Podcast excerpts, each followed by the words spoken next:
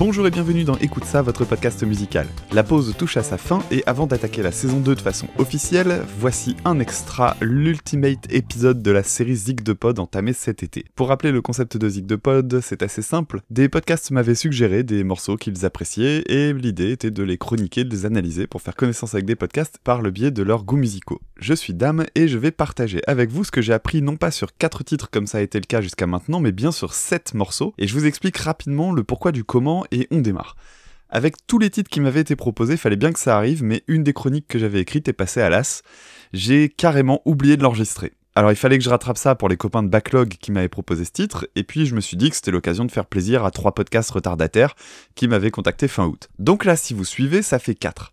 Et puis je me suis dit que j'allais me faire un petit plaisir en ajoutant un titre pour moi, et on arrive à 5. Les deux derniers sont un cadeau surprise à deux membres d'un podcast que j'adore et avec qui j'ai passé un super moment récemment, et c'est ma manière de les remercier avec chacun une analyse surprise. Bref, on a le compte maintenant, alors commençons sans plus tarder par rattraper ma bourde avec le titre Where is My Mind des Pixies proposé par le podcast Backlog. Backlog, c'est, comme ils le disent eux-mêmes, le podcast qui a loupé le train de la hype. Et oui, parce que c'est un podcast de jeux vidéo, mais pas de jeux récents, ni d'ailleurs de jeux rétro, mais juste de ceux qui sont entre les deux, ceux qui ont entre 5 et 10 ans en gros, un podcast qui va vous donner envie de ressortir des tiroirs des jeux que vous avez terminés il y a pas si longtemps. Une super émission que je vous recommande chaudement. Alors pour ce qui est de Where is My Mind maintenant, bah, je fais partie des nombreuses personnes qui ont découvert cette chanson au moment de la scène finale de Fight Club, avec la fameuse phrase d'Edward Norton You met me at a very strange time of my life. Et comme beaucoup de personnes, cette chanson est devenue indissociable de ce final. Pourtant, quand je l'ai vue parmi les propositions, je me suis dit ben ouais, il est cool ce morceau, mais bon, les Pixies, euh, bah j'ai jamais vraiment compris en fait euh, pourquoi ils étaient cultes et surtout bah qu'est-ce que je peux dire sur ce titre? Alors je l'ai réécouté plusieurs fois et franchement rien ne me venait. Toujours cette image d'Edward Norton et d'Elena Bonham Carter qui se donnent la main filmée de dos, mais rien de plus. Et c'est en lisant les commentaires sur YouTube que j'ai vu ce que j'avais sous le nez depuis toujours. Les commentaires font soit part de deuil, de dépression, soit de souvenirs mélancoliques. Et tout le monde dit que c'est un titre qui les rend soit joyeusement tristes, soit tristement joyeux. Et ben moi c'était pareil, et d'ailleurs ça colle plutôt bien à la fin du film. Petit extrait donc de ce titre Where is my mind des Pixies.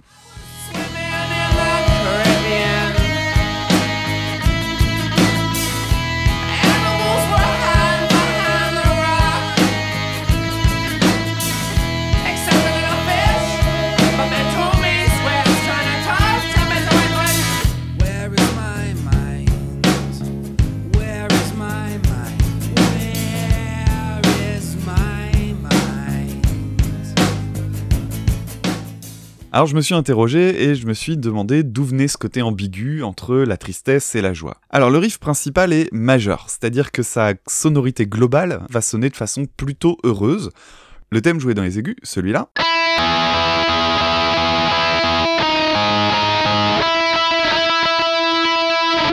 Reprend les accords. Et ces deux notes, qui sont en fait un mi et un sol dièse, font partie de l'accord de mi et de l'accord de ré bémol qui est joué par la guitare acoustique par-dessus. Bref, ce côté un peu ambivalent vient pas des guitares, puisque les guitares sont consonantes, c'est-à-dire que la guitare qui va jouer la mélodie va de pair avec les accords. Il n'y a pas de décalage là-dedans. D'ailleurs, pendant qu'on y est et pendant qu'on parle de cette suite d'accords, en fait, elle est super courante et on la retrouve notamment dans un titre de Weezer, la chanson Say It Ain't So, et aussi dans un titre de Wood Brothers qui s'appelle Luckiest Man. Je vous passe tout de suite les deux extraits bout à bout pour que vous puissiez voir un petit peu cette similarité.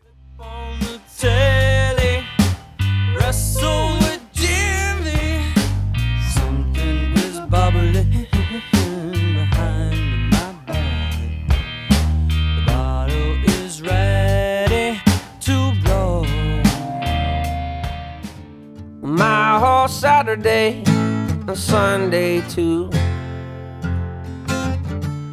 I was thinking about ways not to lose.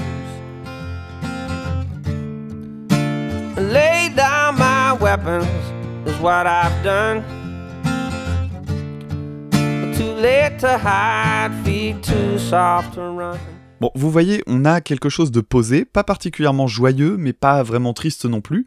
Alors qu'est-ce qui fait que chez les Pixies, on a ce sentiment de mélancolie qui s'installe plus que chez Weezer ou chez les Wood Brothers? Je pense que la réponse est à chercher du côté de ce cœur qui est derrière. Déjà, son côté très fantomatique donne une sensation planante et mystérieuse, mais les deux notes que chante la bassiste Kim Deal sont intéressantes. Elle chante en fait un mi et un mi bémol qui sont deux notes qu'on entend dans la guitare électrique. Là où c'est intéressant, c'est que la voix change de note légèrement plus tôt que la guitare électrique. Et pendant un bref instant, on entend ceci. Et voilà. Et donc on a ce fameux intervalle dissonant avec une note de guitare qui frotte et qui donne une impression de déséquilibre. Et d'ailleurs, la chanson se termine par cette voix toute seule et ça donne vraiment une drôle de sensation. Et j'ai l'impression que c'est ça en fait, ce qui fait que ce morceau marche aussi bien, c'est la présence de ce chœur. J'imagine que si on faisait cette chanson sans ce chœur, on, y perdrait vraiment un élément essentiel. Les Pixies sont souvent cités par de nombreux groupes de grunge et de rock alternatif, alors Nirvana en tête, puisque Kurt Cobain était un immense fan de ce groupe, alors, comme beaucoup de, groupes cultes, il y a eu un album tribute dans lequel d'autres grandes formations reprennent leur titre. Et je me suis dit que ce serait intéressant d'aller voir qui avait été choisi pour reprendre le titre le plus connu. Et j'ai été ravi de voir qu'il s'agissait de Nada Surf. Leur cover a visiblement été utilisé dans une publicité pour Samsung et semble très apprécié à en lire les commentaires. Pourtant, reprendre un titre culte sans faire ni une copie ni un truc très éloigné, c'est pas simple. Mais oui, Nada Surf a assuré. Et pour terminer avec le titre des Pixies, un petit extrait donc de leur version, la version de Where Is My Mind par le groupe Nada Surf.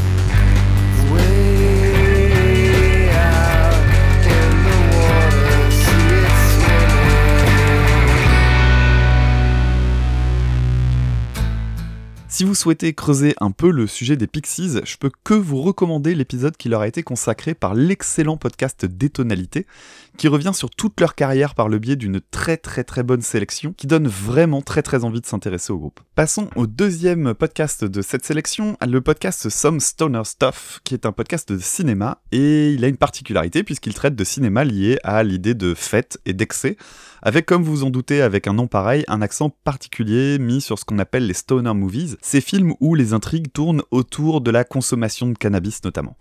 C'est pas vraiment ma cam au départ en termes de thématique ciné, mais j'ai écouté, franchement c'est super intéressant et c'est très très bien animé par Ash et Punky, un bon petit podcast ciné. Eh bien, eux nous ont proposé un titre de hip-hop très planant, étonnamment, Acid Raindrops par le groupe People Under the Stairs.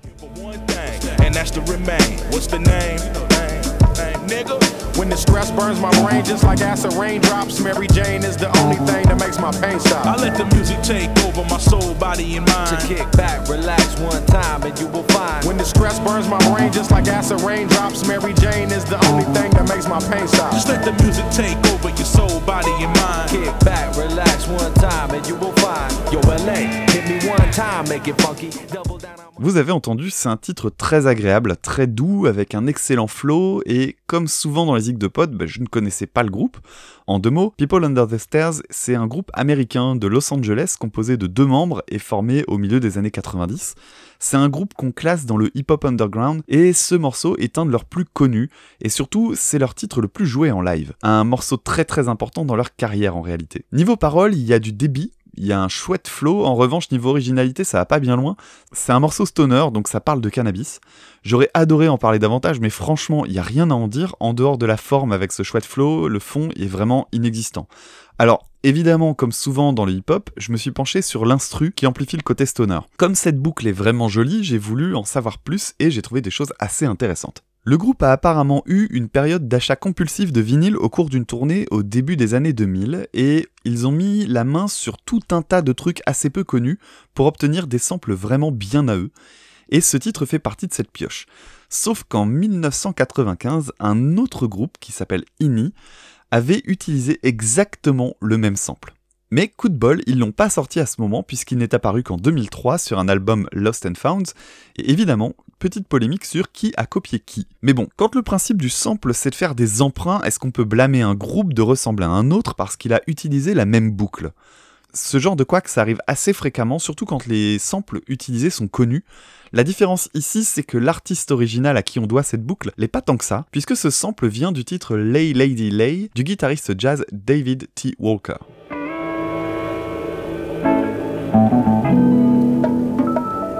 Thank you.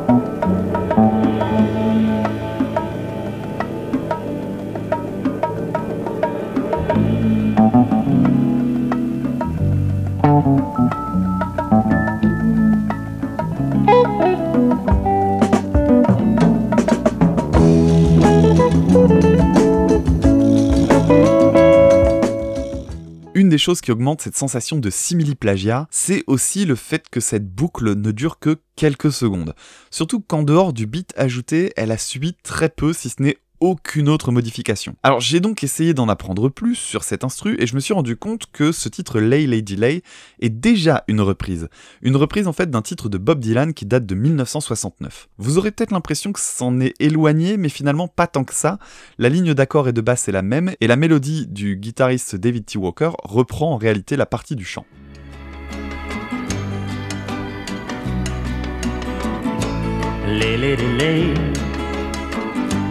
Lay across my big breast bed.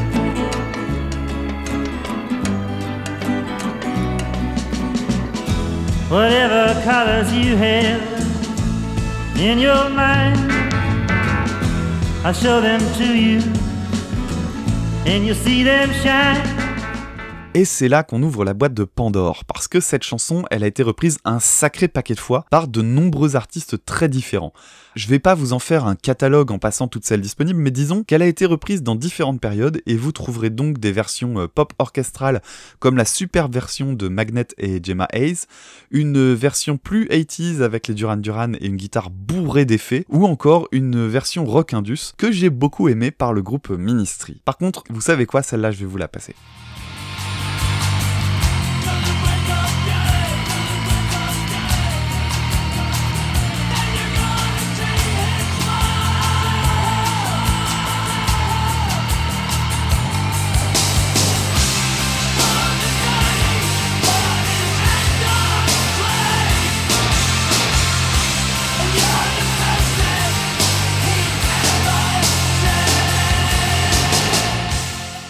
Mais comme on pouvait s'y attendre, ce titre de Bob Dylan a lui-même été samplé. Et ça va nous permettre de revenir dans l'univers du hip-hop avec un titre de Kid Cudi intitulé High and Lows dans lequel on retrouve évidemment un côté très posé, très planant, comme on l'avait déjà avec le titre de People Under the Stairs. La boucle est bouclée. Petit extrait donc de ce High and Lows par Kid Cudi.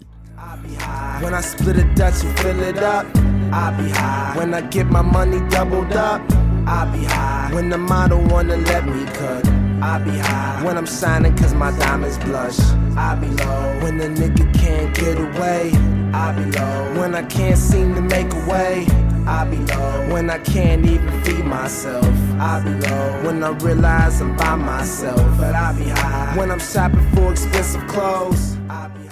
Merci donc à Ash et Punky de Some Stoner Stuff pour cette euh, jolie découverte et surtout de m'avoir permis de découvrir un guitariste que je connaissais pas et qui est bourré de talent, la personne de David T. Walker, et pour lequel je vais me faire un plaisir de farfouiller sa discographie. Passons au troisième titre. Attention, on va carrément changer d'ambiance avec le podcast Level Max. Level Max est un autre podcast qui traite de jeux vidéo avec à chaque fois un thème différent pour des épisodes longs, voire même très longs. Ils ont d'ailleurs un épisode enregistré avec les copains de Backlog dont je vous ai parlé il y a quelques minutes si vous voulez faire d'une pierre deux coups. Vous avez le choix pour de les découvrir puisqu'ils affichent plus d'une cinquantaine de numéros au compteur et les thèmes sont vraiment vraiment très très divers. Leur dernier dossier en date pose la question des adaptations comics en jeux vidéo par exemple. Alors, comme ce sont des personnes de goût, ils nous ont proposé de nous pencher sur un artiste français. Alors sans doute le plus français des artistes français d'ailleurs, à savoir Michel Sardou avec son titre futuriste du futur des années 80 du futur qui fait bioup bioup en clignotant partout, c'est la chanson W454. Vous pouvez nous écrire AMH 400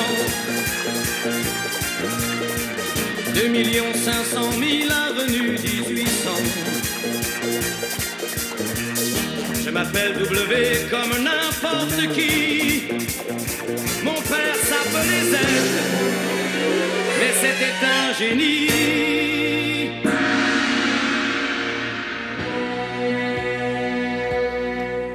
Déjà, commençons par contextualiser un peu et situer un peu ce titre au sein de la carrière du grand Michel. L'album dont est tiré ce morceau est sorti en 1976 et semble être un de ses albums les plus polémiques, puisque c'est sur celui-là que sont J'accuse, Je suis pour et Le temps béni des colonies. Rien que ça, l'album parfait. Polémique à tel point qu'à la même période sort un pamphlet Faut-il brûler Sardou? En même temps, c'est aussi sur cet album qu'apparaît quelques-uns de ses plus grands succès comme Le France et Je vais t'aimer. Et comme un podcast avec du Michel Sardou, c'est bien mieux qu'un podcast sans Sardou, Non, mais n'importe quoi. bah si quand même. T'as changé, dame. T'as changé. Bon, bah je vais vous passer un petit passage du morceau Le France. Long courrier qui cherchait un rêve et n'ont pas revu leur pays. Ne m'appelez plus jamais France. La France, elle m'a laissé tomber. Ne m'appelez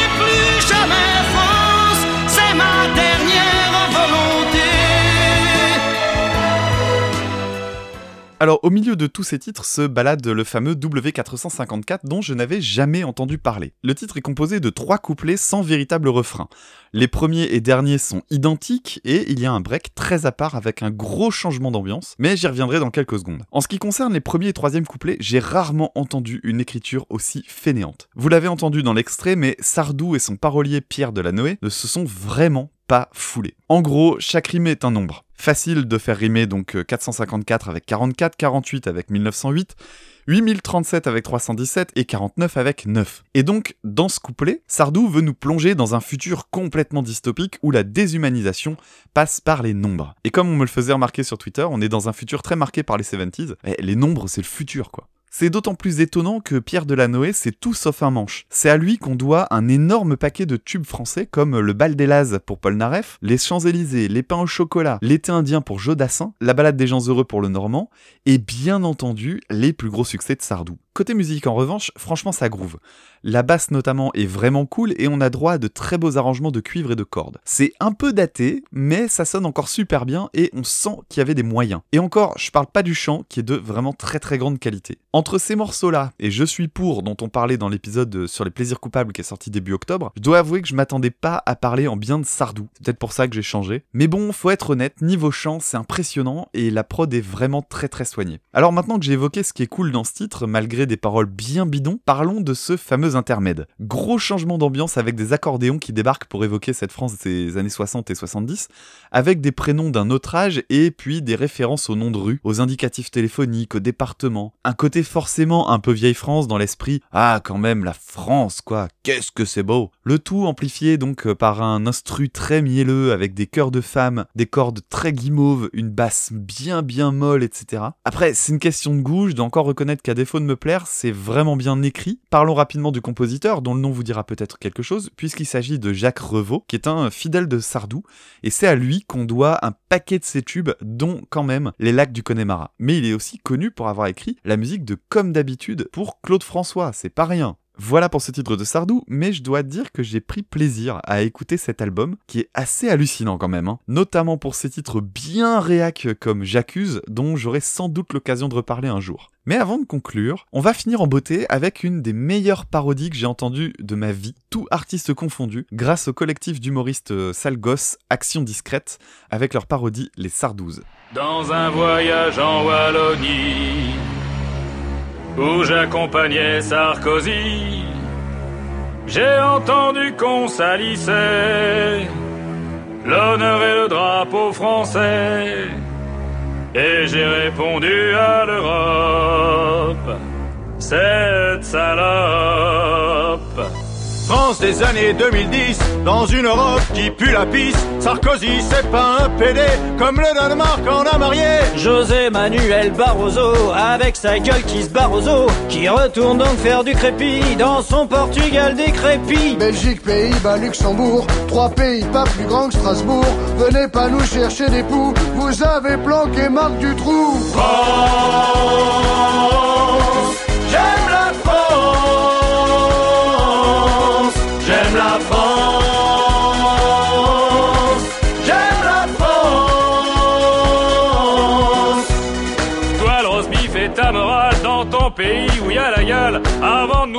de de Gestapo, faudrait que les TL bronzent ta peau. Les Boches racontent qu'on fait du zèle, qu'ils s'étouffent avec leur bretzel. Ils ont Merkel, cette grosse Bertha, nous notre canon s'appelle Carla. La Bulgarie, la Slovaquie, et dire qu'on refuse la Turquie. Ces deux pays n'ont qu'un mérite, des putes mineures qui aiment la bite.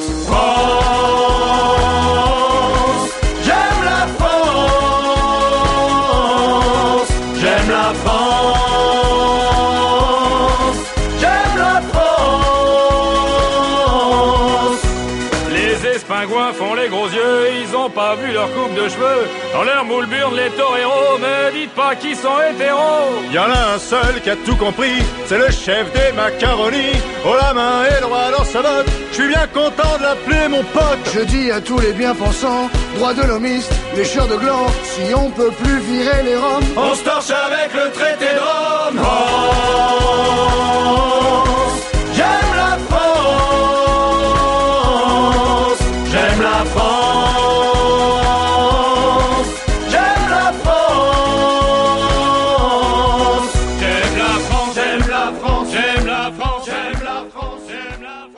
Un immense merci à Level Max d'avoir fait preuve d'autant de bon goût. Allons-y pour le quatrième morceau qui m'a été proposé par le podcast Monsieur Série. Monsieur Série est comme son nom l'indique, un podcast sur les séries. Avec toute une team, Monsieur Série revient sur l'univers des séries, ou purée ça fait beaucoup de fois série ça, euh, de façon générale, avec des épisodes thématisés en général, et surtout des recos, des critiques, bref, tout ce qu'il faut pour trouver de quoi se programmer des soirées sympas. Pour cet épisode, Monsieur Série m'a proposé un titre d'un groupe que je connaissais assez bien dans leur période fin 80 et années 90, mais je n'avais pas creusé pour leur début, pourtant très très important, le groupe Genesis. Généralement, on oppose deux moments de leur carrière avec les débuts très progressifs et menés par Peter Gabriel, puis une seconde période plus accessible et menée par Phil Collins. Le titre dont je vais parler s'appelle Ripples et se trouve sur l'album A Trick of the Tail, sorti en 1976, le premier avec Phil Collins comme chanteur.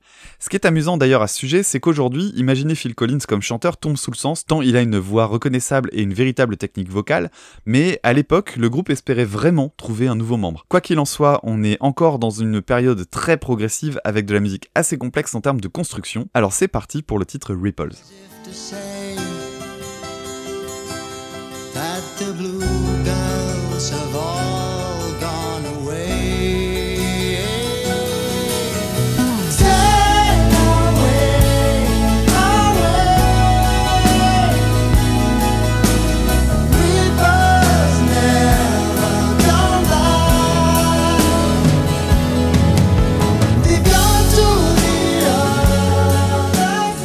Commençons par parler des paroles. Alors j'ai creusé un peu le net et ce qui m'a vraiment interpellé, c'est le nombre de commentaires récents. Il y a une raison à ça, la chanson parle du fait de vieillir et surtout d'accepter le temps qui passe. Du fait, de nombreux commentaires sont écrits par des personnes qui ont découvert ce titre au moment de leur adolescence ou jeune adulte et qui trouvent une forme d'apaisement dans l'idée de vieillir. Et je trouve ça assez joli. D'ailleurs, si vous voulez un peu briller en société, sachez que les paroles semblent faire référence à un poème de John Crow Ransom intitulé Blue Girls et qui parle lui aussi de la thématique de la vieillesse. Côté musique, on est devant un titre progressif dans le sens strict du terme, un titre assez long, de 8 minutes, avec une montée en intensité qui s'étale sur tout le morceau, et surtout un break qui va apporter une ambiance totalement différente et ajouter un peu de dramaturgie en jouant sur les ambiances. Enfin, tout se conclut par une dernière reprise, plus intense encore du refrain. Finalement, quelque chose d'assez classique, mais ce qui frappe, c'est vraiment ce côté très mélancolique et onirique, notamment grâce aux guitares dans les aigus qui vont donner un côté très féerique. Si vous faites attention, vous entendrez très distinctement deux guitares, chacune dans une oreille. Celle de droite joue dans les aigus. On dirait même un son de guitare 12 cordes ou de mandoline. Et la deuxième guitare joue une partie assez différente dans l'oreille gauche. Par-dessus tout ça, s'ajoute un piano assez proche de la guitare qui se trouve dans l'oreille droite. Je parlais de montée en intensité. Le procédé utilisé ici s'appuie sur l'arrivée de différents instruments. Le piano par exemple ne va jouer ses notes graves qu'à partir du deuxième couplet, tandis que la basse n'arrivera que discrètement au cours du deuxième couplet pour vraiment s'imposer au deuxième refrain. Côté percussion, un simple tambourin fait le job pour le premier couplet, et la batterie arrive seulement au deuxième. Et en ce qui concerne le final, là, c'est la totale. Le guitariste soliste accompagne le reste du groupe avec un piano beaucoup plus présent. Donc finalement, on est devant un processus cumulatif, super efficace, mais assez simple à comprendre. On peut facilement imaginer le groupe partir d'un refrain complet, puis épurer le tout et construire euh, le titre autour des instruments présents, ou alors le contraire, partir d'une toute petite structure et s'amuser à en mettre de plus en plus dessus. En ce qui concerne le break, il est vraiment super intéressant pour son aspect dramatique. Le piano va jouer des arpèges qui vont donner un flot incessant de notes, tandis qu'arrive un synthétiseur, mais surtout une guitare soliste avec un son un peu particulier. Et pour l'entendre, je vous propose d'écouter un passage de ce titre, mais cette fois-ci en live.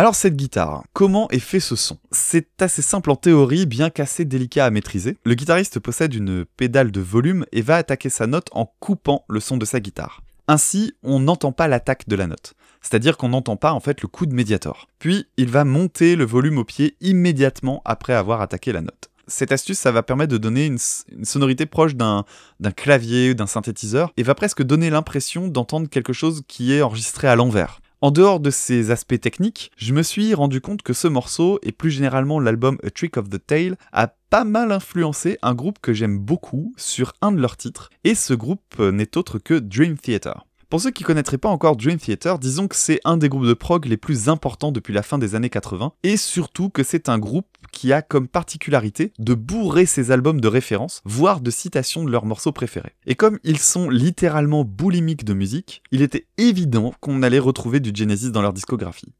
En revanche, là où c'est plus étonnant, c'est que ces références se trouvent essentiellement sur un seul titre, le titre Octavarium. Oui, mais comment c'est possible de citer plusieurs titres sur un seul? Disons que c'est plus facile quand le morceau dure 25 minutes. Passons sur le fait que rien que dans le titre Octavarium, il y a deux titres de Genesis qui sont mentionnés dans les paroles, à savoir Supper's Ready et Cinema Show. J'ai surtout repéré trois passages qui me semblaient assez évidents en termes de ressemblance, mais là, dans les instrus. Alors autant vous prévenir tout de suite, ça va pas vous sauter forcément aux oreilles si vous connaissez pas le titre, mais je vais essayer de vous guider un petit peu. Commençons par la suite d'accords et la ligne de chant du couplet avec un petit changement de tonalité qui rappelle ce qu'on avait dans le couplet de Ripples.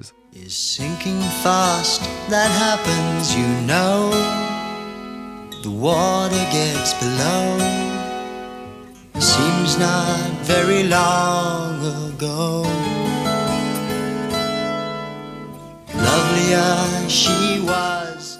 Like him, so secure.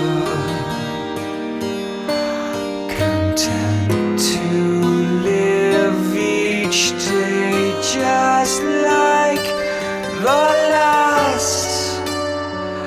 I sure.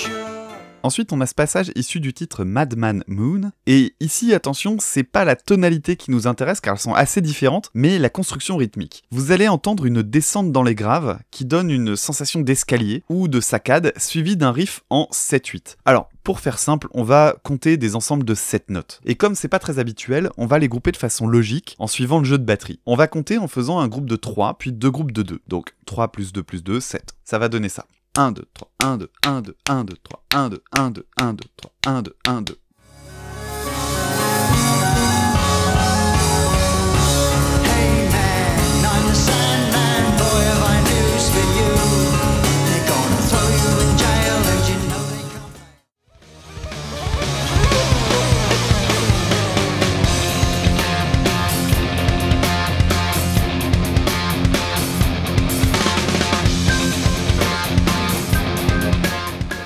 Et enfin un dernier exemple avec le titre Robbery, Assault and Battery, où on entend un clavier qui joue un arpège sur une piste percussive assez saccadée, et vous allez voir, ça se ressemble un peu.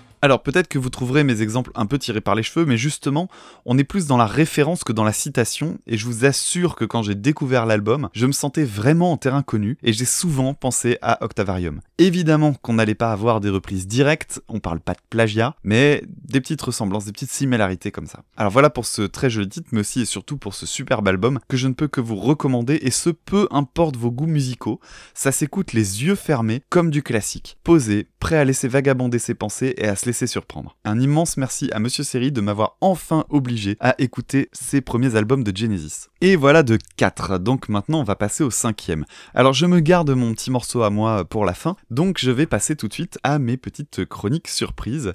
J'ai déjà eu l'occasion de vous présenter ce podcast dans un précédent Zig de Pod, puisque le titre dont je vais vous parler m'a été suggéré par Thomas Dozer de Parlons Péloche. Alors Parlons Péloge, donc, qui est un de mes podcasts de cinéma préférés et qui évoque à chaque épisode un genre de cinéma différent au travers de trois films sortis ces deux dernières années. La grande force de ce podcast, c'est son équipe, vraiment très très sympa et justement tellement sympa que je voulais leur faire une petite surprise. Je m'explique. Cette analyse ne m'a pas été demandée par Thomas, du moins pas directement. Pendant notre retour du Paris Podcast Festival, j'ai discuté avec lui et il m'a simplement dit au cours de la conversation que s'il avait dû choisir un titre pour Zig de Pod, ça aurait été celui de Videotape de Radiohead un titre qui avait l'air de lui tenir fortement à cœur d'un groupe que moi aussi j'adore. Alors voilà Thomas, surprise, voici l'analyse de Videotape.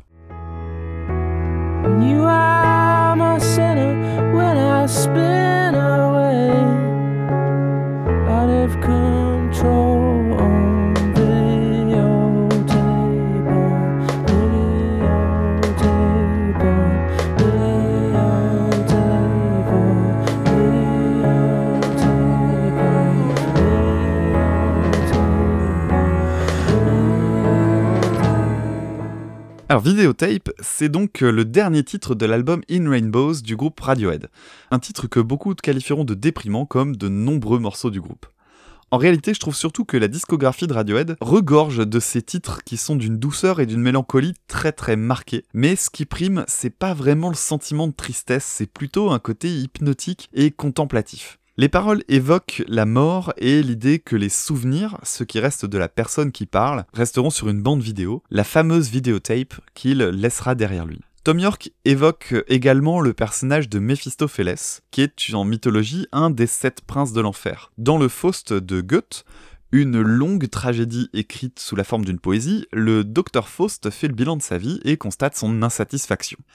Il fait alors un pacte avec Méphistophélès, promettant son âme au diable s'il arrive à le libérer de cette amertume en lui montrant la beauté de la vie. Dans la chanson, Tom York parle de Méphistophélès comme celui qui essaie de l'attraper alors qu'il est proche des Pearly Gates, les portes du paradis. Dans le deuxième couplet, il évoque directement la mort du narrateur, sans pour autant clarifier s'il s'agit d'une mort naturelle ou d'un suicide, les deux étant tout à fait valables dans les paroles un peu ambiguës. En revanche, ce qu'il est moins, c'est que cette dernière journée était bien la plus belle qu'il ait vécue, et c'est donc celle-ci qu'il laissera comme trace. Quand on cherche un peu sur le net, on se rend compte que la plupart des gens qui apprécient cette chanson en parlent comme une chanson qui évoque la joie grâce à ces deux dernières phrases I shouldn't be afraid because I know today has been the most perfect day I've ever seen. Je ne devrais pas avoir peur parce que je sais que aujourd'hui est le plus beau jour que j'ai vécu. Alors oui, ça évoque cette béatitude finale, mais aussi la mort. Donc on est dans un sentiment de mélancolie très fort, et le côté lancinant de cette mélodie répétitive va amplifier euh, le côté inéluctable de la mort qui approche. La musique, de son côté, est très représentative de ce que Radiohead sait faire de mieux. Je m'explique. À la première écoute, on a la sensation que ce titre est super simple.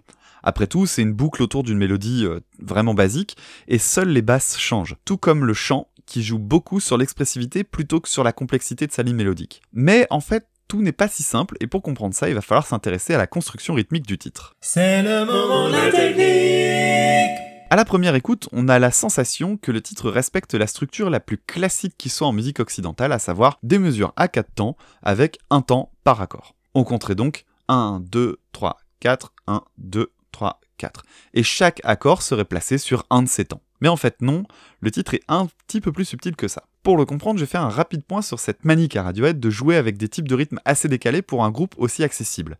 Et ça, je vais le faire au travers de deux exemples. Le premier exemple qui me vient en tête, c'est celui de Pyramid Song, dans lequel il est très difficile de se repérer puisque le piano alterne entre des accords qui tombent sur les temps et d'autres qui sont plus longs. Un thème qui est vraiment super mais assez perturbant à la première écoute.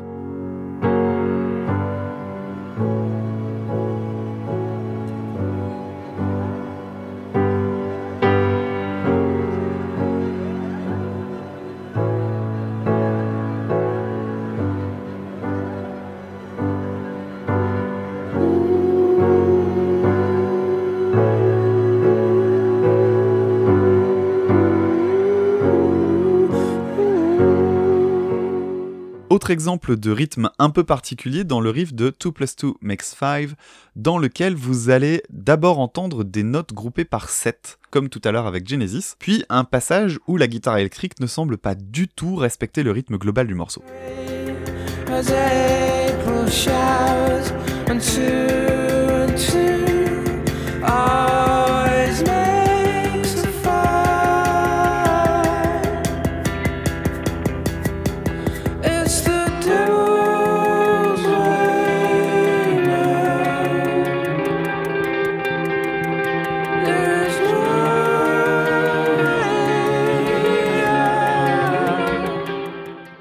Voilà pour les rythmes un petit peu pétés euh, à la Radiohead, et des exemples comme ça, en fait, il y en a énormément dans toute leur discographie. Mais la particularité de Videotape, c'est que cette complexité, elle est dissimulée. On l'entend pas tout de suite.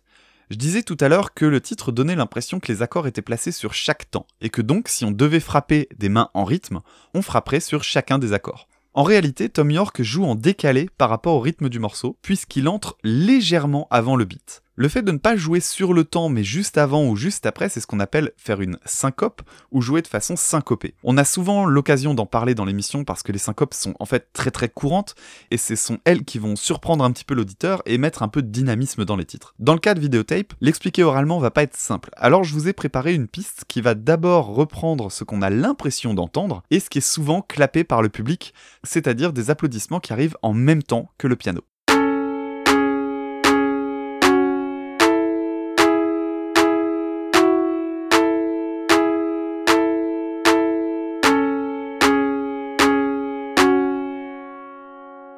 En réalité, si le public tapait correctement, voilà ce que ça devrait donner.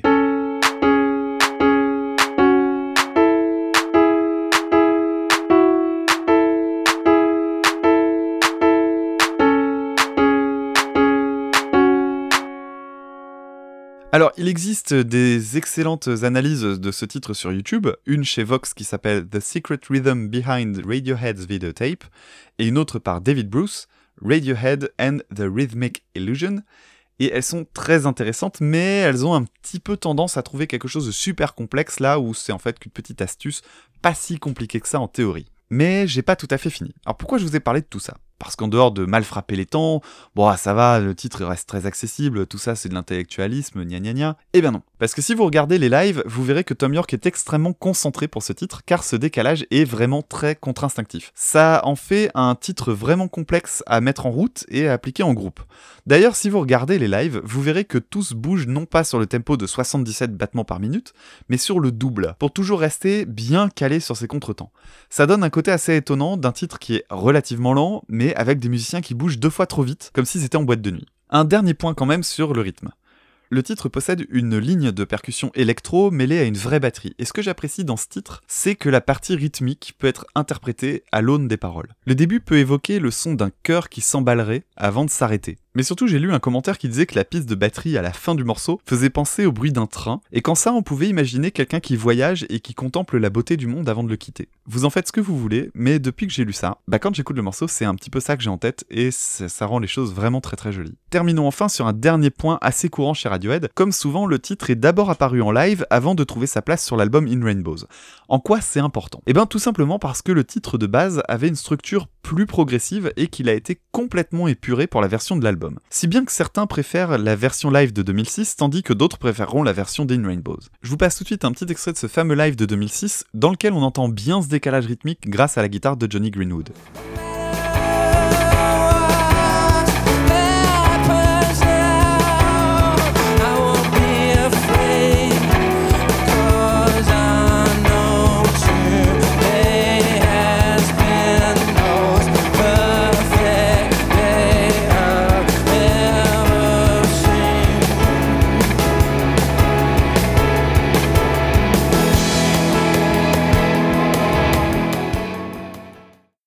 Comme chacun a sa préférence, bah, je vais vous partager la mienne.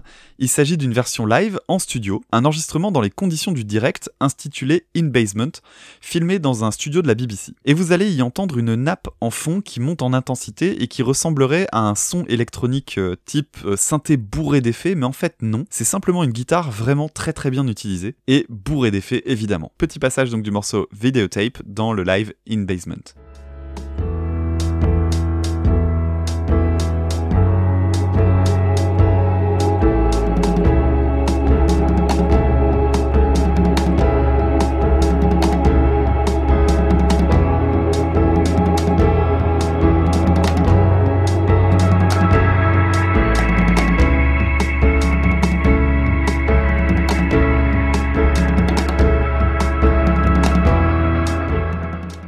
Voilà pour toi Thomas. Mais j'ai pas tout à fait fini, on va continuer avec un titre dans une ambiance bien différente pour Antoine de Parlons Péloche. Antoine, c'est le rire de Parlons Péloche. Antoine, c'est aussi la personne responsable de tous ces merveilleux jeux de mots à la fin de l'émission. En voiture pour le Paris Podcast Festival, nous sommes tombés sur un titre de Jean-Pierre Madère. Faut dire qu'on était sur la radio Nostalgie. Et ce titre, c'était le titre Disparu. Et voilà Antoine, donc cette analyse, elle est pour toi. Écoutant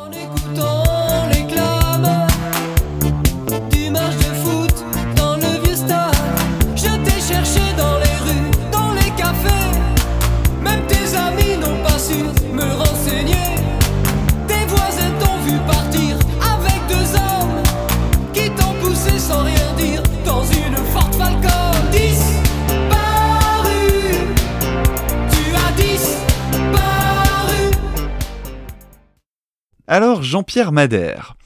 Je vais commencer par dire que j'étais pas ultra motivé à l'idée de bosser sur ce titre parce que pour moi Jean-Pierre Madère c'est Macumba et franchement Macumba, bon. Et puis cette vague de nostalgie des années 80 me gave royalement. Il n'y a pas une semaine sans un concert à la télé, un ou une invitée venue raconter sa descente aux enfers, puis la tournée qui remplit les zéniths depuis quelques années. Franchement j'en ai ras-le-bol. On trouvait ça ringard il y a 10 ans et maintenant c'est devenu second degré ou alors c'est devenu juste nostalgique. C'est plus supportable. J'espère qu'une seule chose, c'est que ma génération n'ira pas emmerder la suivante avec les boys bands et tous les génériques du Club Dorothée, mais quand on voit à quel point ça squatte tout Internet, bref, je ne connaissais pas cette chanson, ou plutôt j'avais un tout petit lien avec elle, et c'était grâce à ce tout petit extrait du titre Comme les autres de Stupéflip. Comme Daniel qui cherche, je pense à Vieux Comme Yves Duteil La guitare qui me démange. Comme France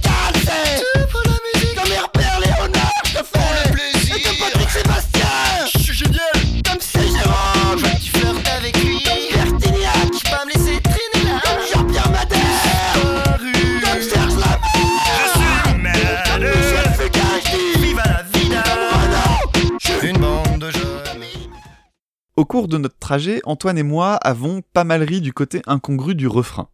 Alors le refrain, ça donne Je t'ai cherché dans les rues, dans les cafés, même tes amis n'ont pas su me renseigner, des voisins t'ont vu partir avec deux hommes qui t'ont poussé sans rien dire dans une Ford Falcon. En mode Mais c'est quoi cette rime à la con avec cette foutue Ford Falcon? Alors j'ai cherché et j'ai cherché longtemps, je crois que c'est une des analyses pour lesquelles j'ai fait le plus de recherches en fait, et j'ai compris que c'était pas du tout un détail dans la chanson mais un indice sur le thème.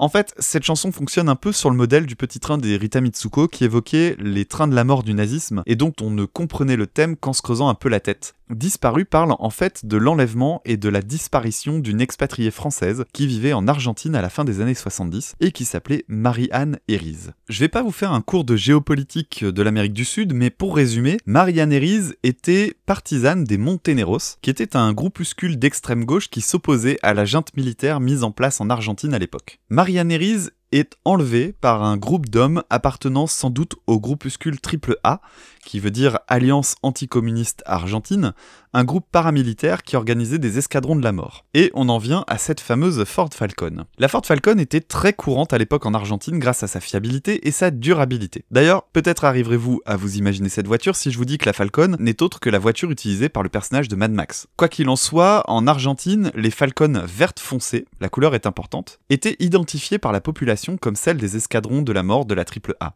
Au cours de la dictature entre 1976 et 1983, 30 000 personnes subissent ce qu'on appelle des disparitions forcées. Elles étaient enlevées, souvent dans des Ford Falcon donc, puis emmenées dans des lieux d'interrogation, pour lesquels on parle de camps de concentration, où ils et elles étaient torturés. Que des renseignements étaient obtenus ou non, ils étaient ensuite tués d'une manière assez sordide. On les endormait en prétextant un vaccin pour effectuer ce qu'ils appelaient un transfert. En réalité, on les emmenait par hélicoptère au-dessus de la mer et on les y jetait encore endormis. Évidemment, l'impact suffisait à les tuer et on a retrouvé quelques corps abîmés sur le rivage. Cette idée vient des responsables militaires français qui ont pratiqué ça au cours de la guerre d'Algérie et notamment au cours de la bataille d'Alger, mais eux y ajoutaient une bassine de ciment au pied. Comme le dit Michel Sardou dans la chanson Le temps béni des colonies, en France on n'a pas de pétrole mais des idées. Voilà pourquoi Jean-Pierre Madère parle donc d'une Ford Falcon et pourquoi son personnage évoque la peur que les ravisseurs ne reviennent. Parce que il n'était pas rare que les entourages des personnes enlevées ne disparaissent à leur tour, évidemment. Alors j'ai cherché, mais j'ai pas trouvé d'interview de Jean-Pierre Madère à propos de cette chanson, mais certains commentaires que j'ai trouvés sous-entendaient qu'il ne parlait pas vraiment de l'histoire de Marianne Herries, mais qu'il faisait référence au film Missing de Costa Gavras. Sauf que je pense que c'est faux. Il est probable qu'évoquer cette question en 84 pouvait provoquer du remous et lui poser quelques problèmes. Donc on pouvait s'attendre à une sorte de repli stratégique. Mais il y a quelques indices dans la chanson qui me laissent penser qu'il ne parle pas du film. Déjà, la chanson de Jean-Pierre Madère est centrée sur la disparition d'une femme, parce que le mot disparu se termine par un E. Et il n'y a d'ailleurs aucun autre indice grammatical permettant de déterminer le sexe de la personne disparue dans la chanson. Le film en revanche parle de la disparition d'un homme. Et en plus de ça, ça se passe au Chili. Or, le texte de Jean-Pierre Madère montre qu'on parle bien de l'Argentine, et ce dès le premier couplet grâce à cette phrase. La mère qui meurt dans le port me rappelle la chanson que tu chantais hier encore au soupir des bandoneons. Et c'est le moment de faire un petit point instrument. C'est le point, c'est le point, c'est le point instrument. Alors, les bandoneons. Eh bien, comme leur nom le laisse imaginer, ce sont des instruments de la même famille que les accordéons. Ils en sont extrêmement proches, mais ils ont quand même quelques différences assez importantes. D'abord, le soufflet, cette partie centrale qui s'agrandit et se réduit, étant plus long, il est impossible de jouer debout sans support. Du fait, il existe deux postures pour le bandéoniste, soit assis, soit debout avec une jambe relevée à l'équerre pour poser le soufflet sur le genou. Autre différence, quand on ouvre et qu'on ferme le soufflet, la note jouée sera la même, ce qui n'est pas forcément le cas avec un accordéon. Sur un plan plus historique, le bandoneon est un instrument originaire d'Allemagne, mais il trouve vite sa place dans le tango et s'exporte rapidement vers l'Argentine, où il devient un instrument indissociable du fameux tango argentin. Alors, dans le titre de Madère, on a non seulement la phrase du premier couplet, mais aussi et surtout ce thème joué au bandoneon, ou plutôt au clavier j'ai l'impression, mais qui imite cette sonorité. Allez, puisqu'on parle de cet instrument, allons écouter un peu ce que ça donne en contexte avec cet extrait d'Astor Piazzolla qui interprète Adios Nonino avec un orchestre. Et avant de le passer, je tiens à dire que cette pièce dure pas loin de 8 minutes et que j'ai eu énormément de mal à choisir ce passage, tant tout est beau. Alors foncez sur YouTube dès que vous en avez l'occasion, le titre est en description de l'épisode.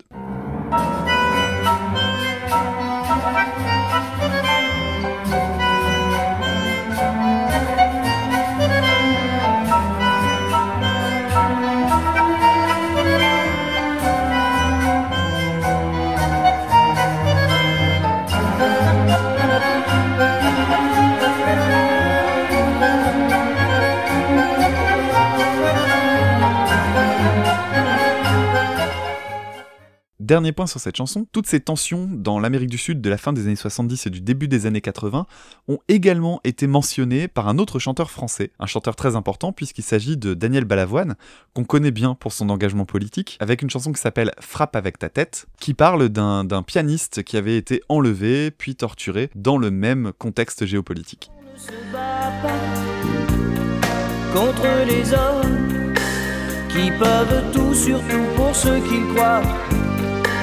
Et l'homme infirme trouve savoir défie le monde en descendant de sa croix. Et sort la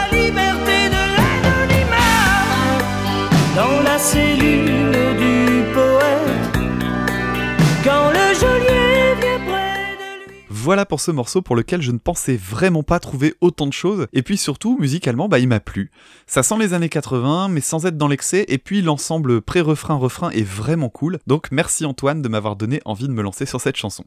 Et concluons avec un morceau que je m'offre, un petit cadeau que je me fais rien qu'à moi, avec la chanson Aérodynamique du groupe électro-français Daft Punk. Ce titre se trouve sur l'album Discovery sorti en 2001. Quelques années plus tôt, ils s'étaient fait connaître du grand public grâce à leur single Around the World, et notamment grâce au clip qui était réalisé par Michel Gondry, le réalisateur d'Eternal Sunshine of the Spotless Mind, et de quelques clips remarquables de Björk par exemple. Dans ce clip, on avait droit à un groupe de personnages qui tournaient en rond sur une structure, et ce qui était super cool, c'est que chaque groupe représentait un motif de l'instrumental. Ça fonctionne un peu comme une partition animée, avec euh, les géants qui illustrent le motif de basse, euh, les nageuses qui représentent le clavier, etc., etc. Quelques années plus tard, ils débarquent avec une série de clips animés, notamment celui de One More Time qui avait bien marqué les esprits à l'époque. Aujourd'hui, Daft Punk est plus présent que jamais avec leur album en collaboration avec Niles Rogers du groupe Freak, mais je dois avouer que j'ai un énorme crush sur l'album Discovery, et notamment sur deux titres, Harder, Better, Faster, Stronger, et celui qui va nous intéresser maintenant, Aérodynamique.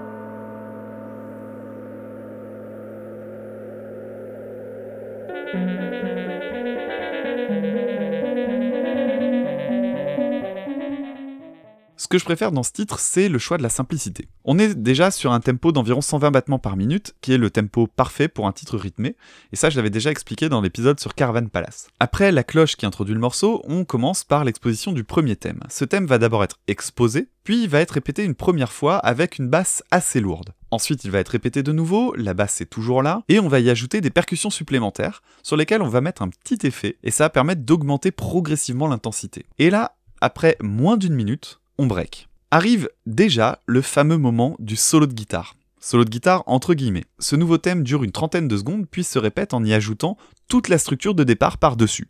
C'est vraiment un simple collage. Ça pourrait devenir redondant, mais non. Encore une fois, une minute, et on passe au troisième motif, qui va reprendre un nouveau type d'arpège basé sur les mêmes accords, mais avec une percussion beaucoup plus discrète et des nappes qui vont donner un côté planant. Encore une fois, une minute et on s'arrête. Donc on en arrive à un titre de 3 minutes. En gros, rien ne dépasse. C'est jamais ni trop long, ni trop court, ni déroutant, et en même temps c'est suffisamment fourni pour qu'on s'ennuie pas. Un morceau parfait. Ce que je trouve fou, c'est qu'après plus de 15 ans, je l'écoute toujours avec autant de plaisir, alors que je me lasse souvent très vite, surtout quand les structures sont simples. Il est quasiment intemporel en termes de production et ça n'a pas pris une ride, c'est juste complètement fou.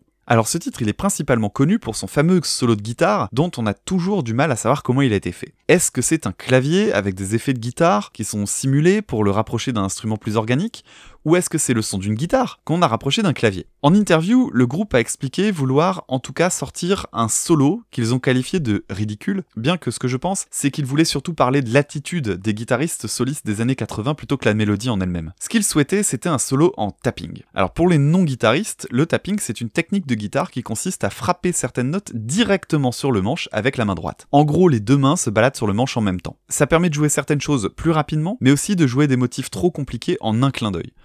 Quand le groupe parlait de solo de guitare ridicule, ils ont mentionné le nom d'un guitar héros très célèbre chez les gratteux, le guitariste Yngwie Malmsteen. Profitons de l'occasion pour vous faire découvrir le monde merveilleux d'un mouvement qu'on appelle le néoclassique en guitare, avec un extrait du morceau Trilogy Suite Opus 5 par Yngwie Malmsteen.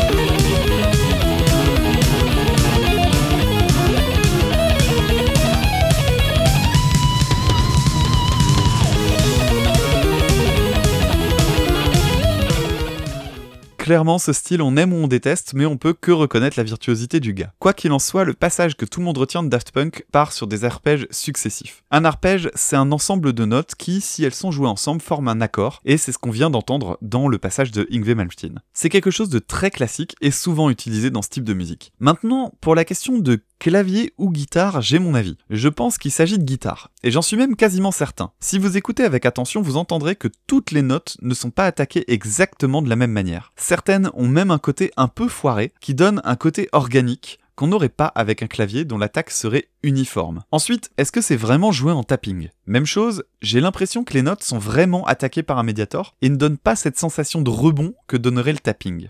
En revanche, contrairement à ce que j'ai pu lire, ça m'étonnerait beaucoup que le passage ait été enregistré au ralenti puis accéléré parce que franchement, c'est pas bien compliqué et n'importe quel guitariste de studio vous ferait ça les mains dans le dos. Un dernier point sur cette chanson, le riff funky qui ouvre le titre et dont je pensais qu'il était une création originale est en fait un sample du groupe Sister Sledge avec le morceau Maquillage Lady. D'ailleurs, dans la discographie de Sister Sledge, on trouve un album datant de 79 intitulé We Are Family qui a été composé par Nile Rodgers. Et oui, le fameux Nile Rodgers qu'on retrouve sur l'album Random Access Memory de Daft Punk. C'est parti donc pour ce riff bien groovy de Maquillage Lady par les Sister Sledge. Maquillage extraordinaire.